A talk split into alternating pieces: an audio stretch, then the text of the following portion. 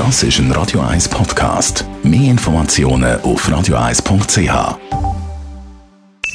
Die Morgenkolumne auf Radio 1 präsentiert von Jackpots.ch.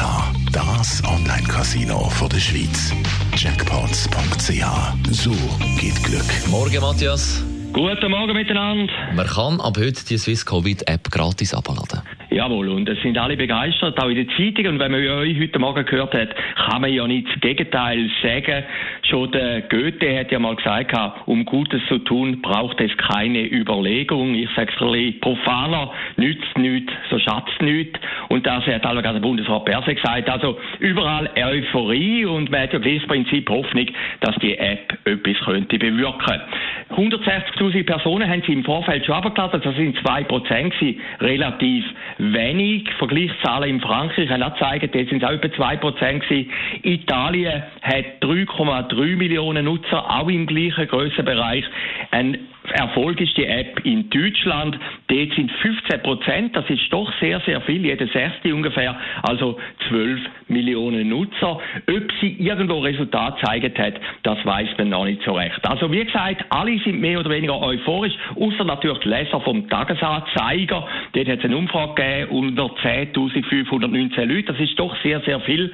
Und dort haben 47 Prozent gesagt, nein, wir machen das nicht wegen der Datenschutzbestimmungen. Obwohl, wir haben heute Morgen gehört, die Daten eigentlich auf dem Handy bleiben, sehr lokal sind und dort nicht weitergegeben werden. Eins hat die Corona-Krise gezeigt. Um wirklich etwas durchzusetzen, langt eben die Freiwilligkeit nicht. Es braucht einen gewissen Druck und höchstwahrscheinlich, um wirklich eine erfolgreiche App zu machen, müssen wir da auch einen Zwang aufsetzen.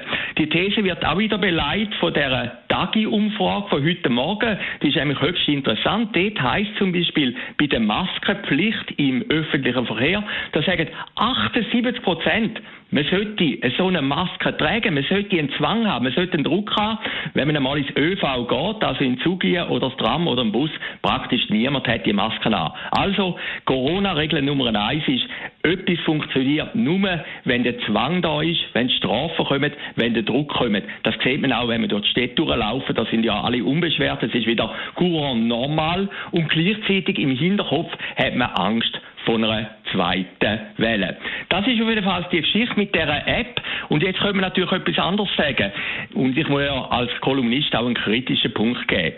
Warum kommt die App erst jetzt? Also die ganz große Welle ist ja vorbei, die ganz große Corona-Schockstarre ist vorbei. Ein Altstadtpräsident von Schaffhausen hat mir mal den Staat erklärt, und zwar mit folgendem Motto.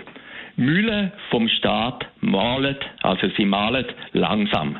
Aber sie malen. Sogar im Digitalzeitalter. Die Morgenkolumne auf Radio 1. Jederzeit zum Nachlesen als Podcast auf radio1.ch. Und der Matthias Acker jetzt gehört mit dem Marc Jäcki zusammen heute Abend wieder bei der Sendung Shortlist ab dem 6. Sehr gut, das ist die App natürlich auch das Thema. Wir reden über eine Clemens Tönnies Fleischfabrik, wo man da ja auch einen Corona-Ausbruch hat, wo die ganze Region in Lockdown geschickt hat. Und über Novak Djokovic 19. Auch über ihn reden wir selber. Das ist ein Radio 1 Podcast. Mehr Informationen auf radio1.ch.